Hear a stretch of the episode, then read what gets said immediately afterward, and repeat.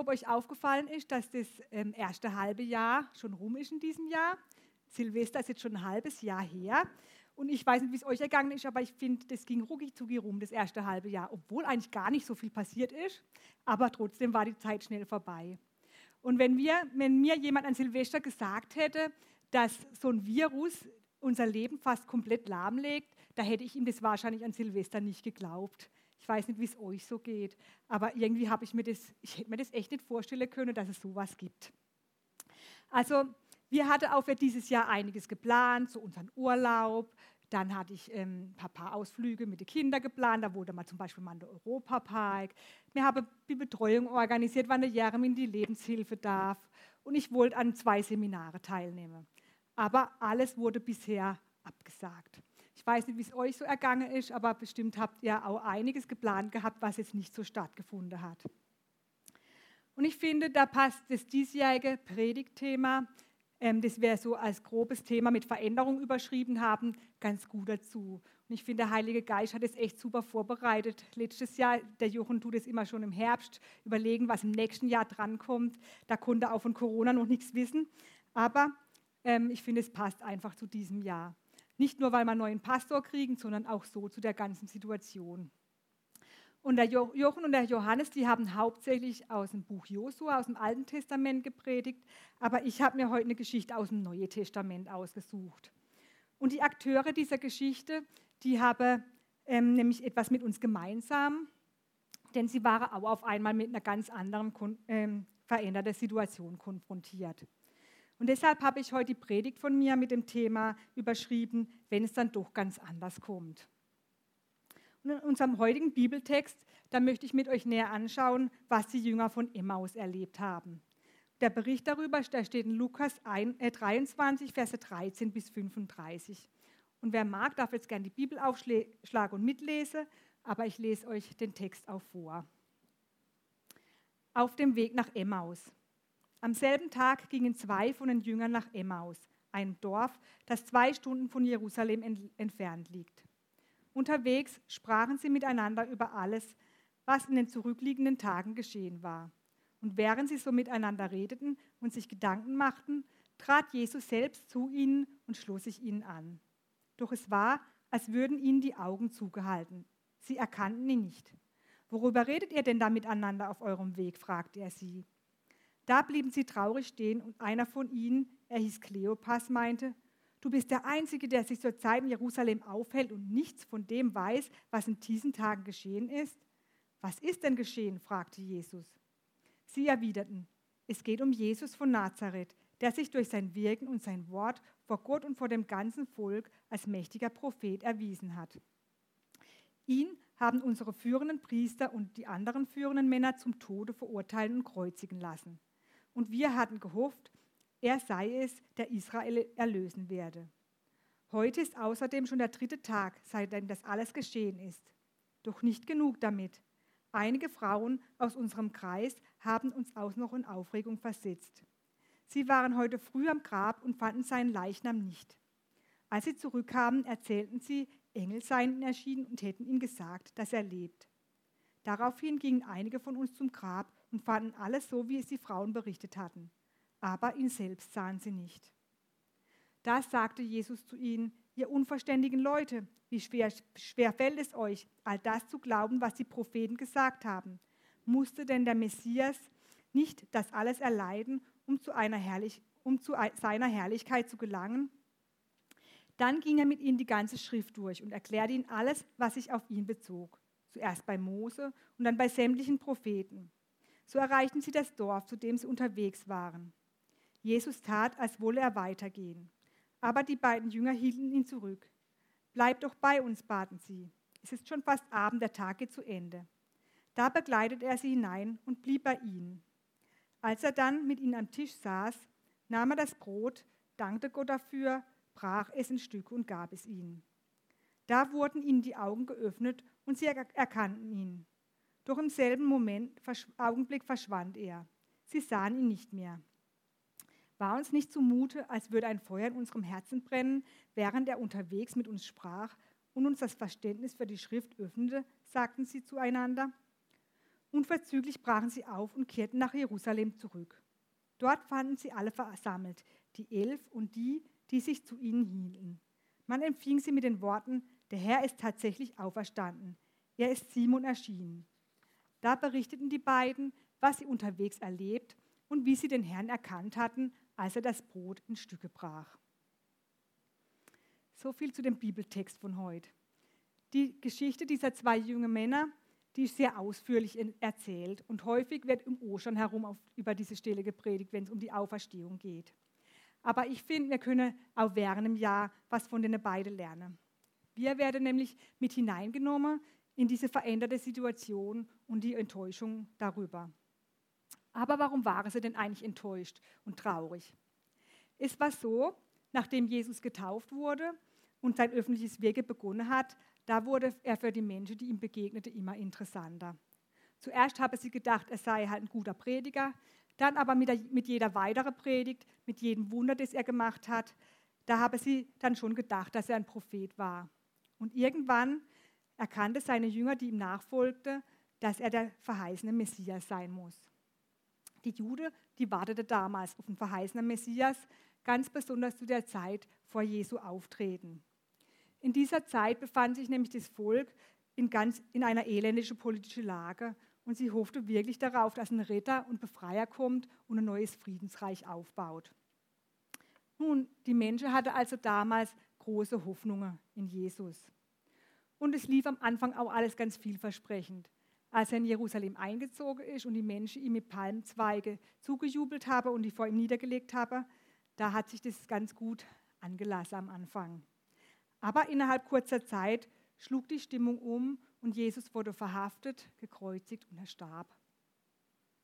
Jesus hat vor, seine, vor seinem Tod mit den Jüngern darüber gesprochen und hatte seinen Tod auch angekündigt, dass er sterben und am dritten Tage auferstehen wird. Deshalb sind die zwei Jünger auch noch so lange bis zum dritten Tag in Jerusalem geblieben. Irgendwie hatten sie wohl schon gehofft, dass da noch was passiert. Sie hatte nämlich erwartet und gehofft, dass Jesus doch noch mal irgendwie auftaucht und die Lage noch rettet. Aber jetzt war es doch so, dass an diesem Morgen die Frau zum Grab ginge und entdeckt habe, dass das Grab leer war. Und es sind ihnen Engel erschienen, die ihnen sagte, dass Jesus auferstanden ist. Und als diese Frau das den Jüngern erzählt habe, da reagierte die Männer folgendermaßen. Das steht in Lukas Vers 24, 11. Aber diese hielten das alles für leeres Gerede und glaubten ihn nicht. Also sie konnte zu dem Moment noch nicht glauben, dass Jesus wirklich auferstanden ist. Das war also das, was bisher geschah. Und das ist wichtig, dass wir das einfach wissen, um diese zwei jungen Männer verstehen zu können. Weil die Hoffnungen und Träume, die die Jünger in Jesu hatte, die waren also so dahin. Sie hatte erwartet, dass Jesus als Messias in Kraft und Macht auftritt und die politische Situation verändert.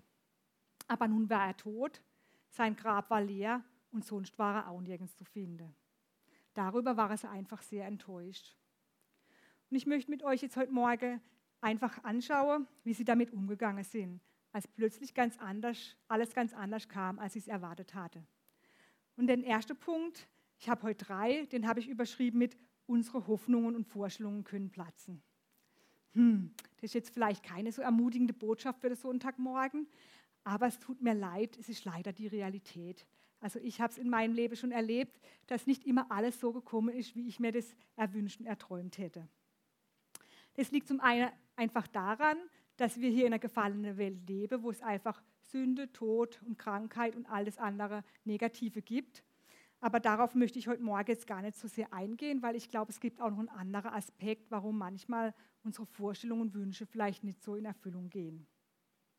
Und ich glaube, das kann auch daran liegen, dass wir einfach falsche Vorstellungen von Gott und dieser Welt haben. Die Jünger damals, die hatten also für sich selber ziemlich genaue Vorstellungen sich zurechtgelegt, wie Jesus als Messias wirken und auftreten soll. Sie erwarteten einen neuer König, der mit Streitwagen und Heer für Ordnung sorgt.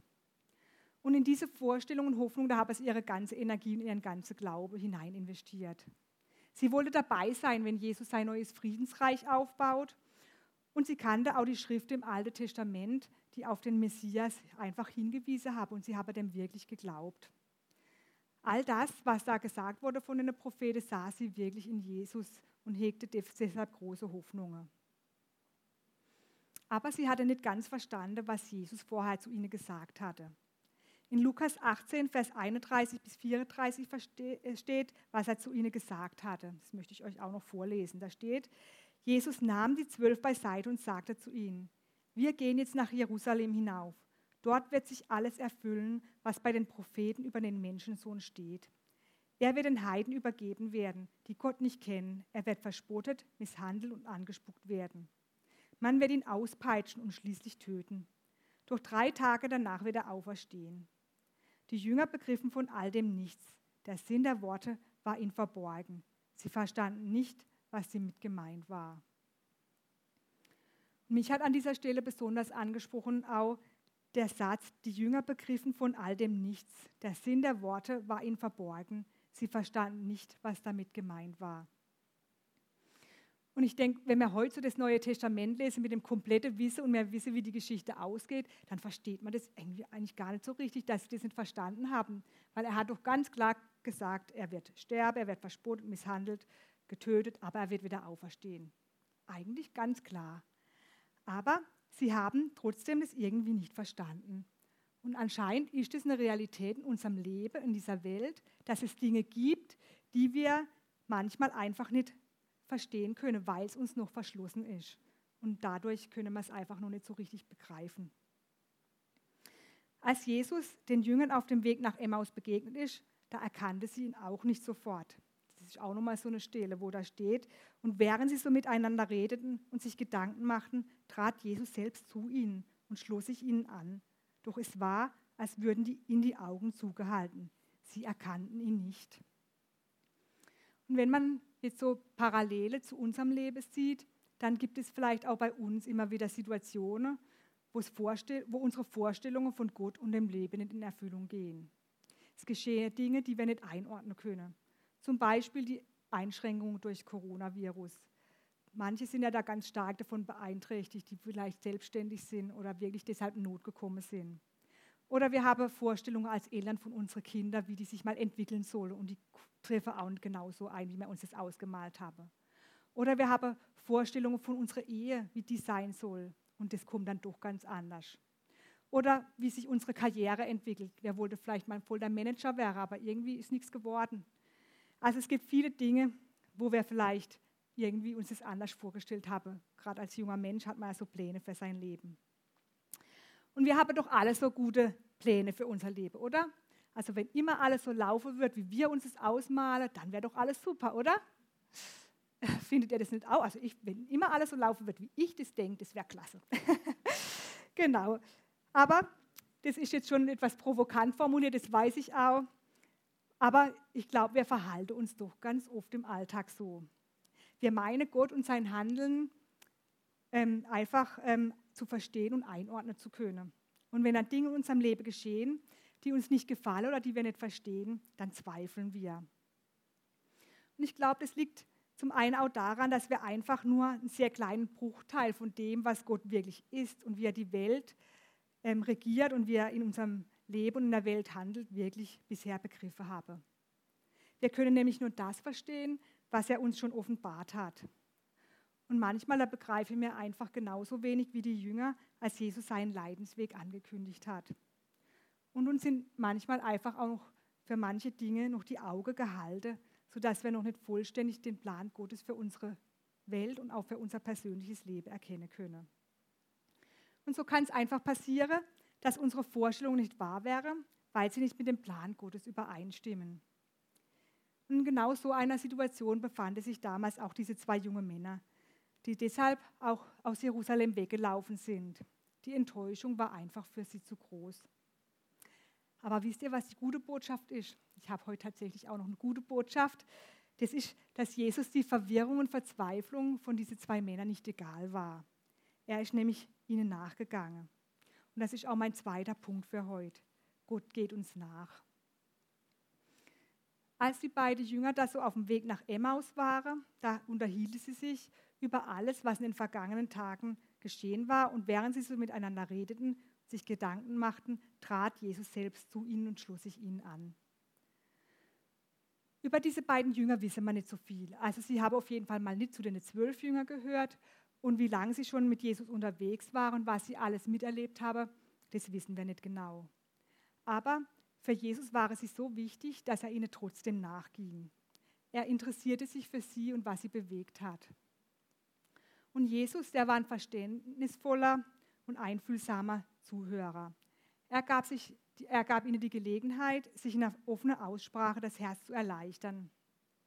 Und sie waren wirklich traurig über den Verlust von Jesus und dass ihre Hoffnungen irgendwie nicht so zustande gekommen sind.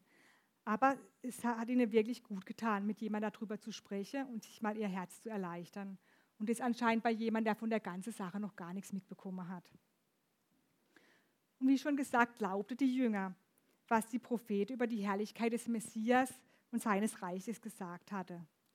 Aber die Weissagung über das Leid und Sterbe, das der Messias durchmachen muss, das hatte sie irgendwie noch nicht so ganz verstanden. Die Jünger haben sich gerade an dem gestoßen, was Jesus eigentlich zum Messias macht, nämlich seinen Leidensweg durch das Leiden zur Herrlichkeit. Aber an dieser Begegnung mit, mit Jesus, da gab er ihnen Antworten auf ihre tiefe Frage, die sie mit sich trugen erklärt ihnen die, er hat ihnen die ganzen äh, Zusammenhänge erklärt und ist mit ihnen die ganze Schrift durchgegangen, von Anfang bis zum Ende. Und auch wir haben auf unserem Lebensweg, den wir gehen, vielleicht immer wieder offene Fragen. Und manchmal verstehen wir auch die ganzen Zusammenhänge nicht, warum jetzt einfach Dinge geschehen, was in unserem Leben passiert oder auch in der Welt. Also ich verstehe da ganz viel nicht, auch nicht mit dem Corona oder auch sonst. Aber wir dürfen wissen, dass Gott in genau diese Situation auch uns nachgeht.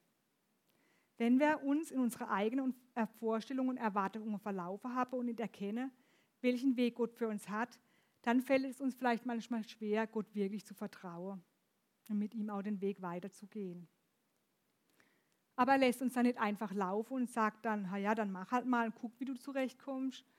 Nein, er geht uns wirklich nach. Er möchte sich uns wirklich zeigen und auch unsere tiefste Frage beantworten. Unser Anteil ist aber daran, dass wir wahrnehmen müssen, was ist denn eigentlich in uns los und darüber mit Gott auch ins Gespräch kommen. Aber ich glaube, daran hakt es doch manchmal auch. Wissen wir denn eigentlich, was mit uns los ist, was tief in uns drin ist? Also ich glaube, ganz oft ist es bei mir so, dass das eigentlich auch vieles so unterschwellig ist und verborgen und ich möchte auch gar nicht so genau drauf gucken. Was macht mir denn Angst und was ist denn das, was mich herausfordert? Und erkenne ich da meine tiefste Bedürfnisse eigentlich und meine tiefsten Gefühle. Aber es ist gut, wenn wir das lernen, was in uns drin los ist, wenn wir wissen, was in unserem Inneren vor sich geht. Denn dann können wir darüber mit Jesus ins Gespräch kommen und ihm das auch ausschütten. Und einfach ehrlich sein mit ihm, genauso wie die Jünger ehrlich mit ihm waren. Die haben wirklich nichts zurückgehalten, die haben wirklich das ausgesprochen, was ihr Herz bewegt. Und Jesus, der hört uns zu und er fühlt mit uns. Und er war ja auch Mensch, er weiß, wie es uns geht, er weiß, wie es sich anfühlt, traurig, krank oder enttäuscht zu sein. Er hat all das auch durchgemacht. Deshalb ist einfach so wichtig, dass wir uns im Alltag immer wieder die Momente herausschneiden aus dem Alltag, wo wir uns Zeit für die Stille nehmen und auch für das Gebet, um einfach in uns hineinzuhören, was uns bewegt und was mit uns eigentlich los ist, tief im Innern. Ja, und dazu sind wir eingeladen, darüber mit Gott ins Gespräch zu kommen. Und während dieser circa dreistündigen Wanderung von Jerusalem nach Emmaus, da hat Jesus wirklich die Zeit genutzt und hat den Jünger ihre Frage beantwortet. Trotzdem haben sie irgendwie immer noch nicht erkannt, mit wem sie es eigentlich zu tun haben. Und als sie in Emmaus angekommen sind, da wollte Jesus eigentlich weitergehen. Aber die beiden Jünger hielten ihn zurück. Es war so angenehm in seiner Gegenwart, sie haben sich wohlgefühlt. Und sie haben ihn deshalb gefragt, ob er nicht bei ihnen bleiben will und mit ihnen essen will. Und eigentlich wollte Jesus zuerst weitergehen. Er wollte sich ihnen nicht aufdrängen. Aber er hat auf ihre Einladung gewartet, um bei ihnen zu bleiben. Und das ist mein dritter Punkt heute. Jesus wartet auf unsere Einladung. Gott hat uns als Menschen nämlich ein ganz kostbares Geschenk gemacht. Und dieses Geschenk ist unser freier Wille. Wir können dieses Geschenk nutzen und Jesus bitte bei uns einzukehren oder wir können ihn auch weiterziehen lassen. Er drängt sich uns nicht auf und ist an dieser Stelle ziemlich höflich, er hält sich da zurück. Aber er geht mit uns und er ist an unserer Seite in jeder Situation unseres Lebens und er wartet einfach darauf, dass wir ihm der Erlaubnis geben, auch in unser Leben hineinreden zu dürfen. Bei den Emmaus-Jüngern war es so, dass sie in dem Moment, als die drei Männer dann am Tisch saßen und sich zum Essen hingesetzt haben, da habe sich die Rolle auf einmal vertauscht. Da war Jesus nicht mehr der Gast, sondern er hat die Rolle des Gastgebers eingenommen. Weil er hat das Brot genommen, hat es gebrochen, hat dafür gebetet und hat es auch ähm, ihnen ausgeteilt. Und in dem Moment wurde ihnen ganz plötzlich die Augen geöffnet und sie erkannten ihn.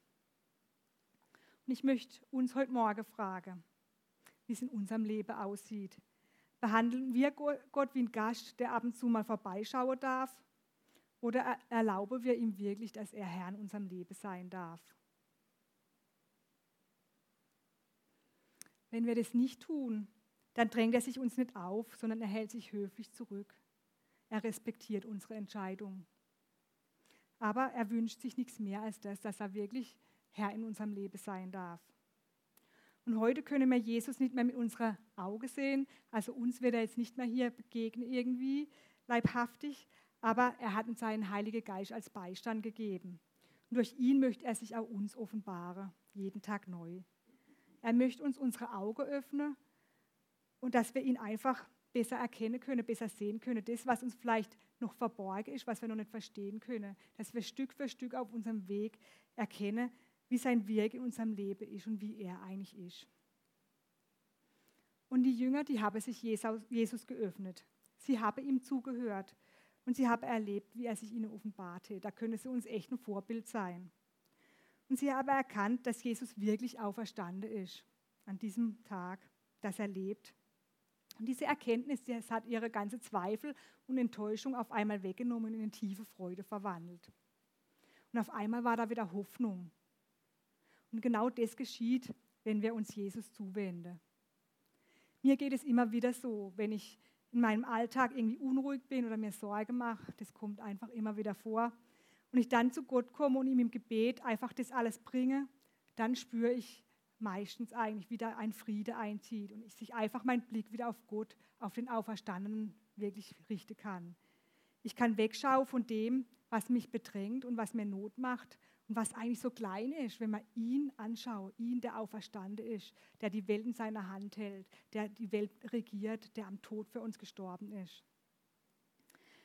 Auch wenn es manchmal anders kommt, als ich mir es vorgestellt habe, hilft mir das immer wieder, meinen Blick auf ihn zu richten.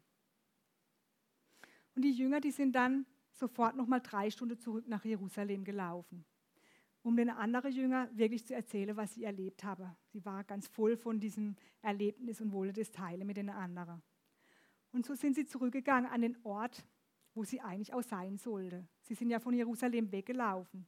Und wenn sie in Emmaus geblieben wäre, dann hätte sie gar nicht dabei sein können, wo die Gemeinde Christi ihren Anfang nimmt. Und durch das, dass sie zurückgegangen sind nach Jerusalem, sind sie auch wieder angekommen am Ort ihrer Bestimmung, da wo Jesus sie eigentlich haben wollte. Und so möchte Gott auch mit uns sein Reich bauen. Er möchte auch jeden einzelnen von uns in seinem Team dabei haben. Er wünscht sich nichts mehr als alles andere, als dass wir dabei sind und dass wir ihm vertrauen, dass wir nah an ihm bleiben. Er möchte Herr in unserem Leben sein und uns immer wieder Offenbarung geben und sich uns zeigen. Und dann dürfen wir einfach Stück für Stück auch immer mehr erleben, dass unser Leben reich und zufrieden und gesegnet wird, weil wir Gott immer besser kennen und verstehen lernen. Also ich möchte auch gern so sein wie die Jünger von Emmaus, möchte mich von ihnen wirklich inspirieren lassen, auch wenn es dann doch mal anders kommt in meinem Leben. Deshalb wünsche ich mir und uns alle, dass wenn es dann doch mal anders kommt, als wir uns das alle gedacht haben, dass unsere Vorstellung immer oder dass wir unsere Vorstellungen immer wieder mit Gottes Vorstellungen in Einklang bringen können. Und dann dürfen wir einfach die Auferstehungsfreude und die Hoffnung der Jünger, an der dürfen wir Anteil haben. Diese Freude, die ist nämlich für jeden Tag da, nicht nur für die Osterzeit. Und die dürfen wir auch heute für uns in Anspruch nehmen. Jesus ist auferstanden, er regiert, er ist lebendig, er möchte in unser Leben hineinsprechen. Er ist für uns da, auch da, wo wir offene Fragen haben. Amen. Ich möchte noch beten. Herr, ich danke dir, dass du so groß und souverän bist, dass du die Welt in deiner Hand hältst. Und auch wenn wir so vieles nicht verstehen, wenn uns manches verschlossen und verborgen ist, weil unser Verstand irgendwie zu klein ist für deine Größe, Herr, dann möchtest du dich durch uns offenbaren. Stück für Stück möchtest du uns das zeigen, was wichtig ist für unser Leben, dass wir es verstehen. Danke, dass du wirklich tief interessiert bist an jedem Einzelnen von uns, dass dich tief interessiert, wie es jedem Einzelnen von uns geht, was da los ist in unserem Leben, was uns beschäftigt und beschwert. Wir dürfen es immer wieder zu dir bringen und bei dir abladen.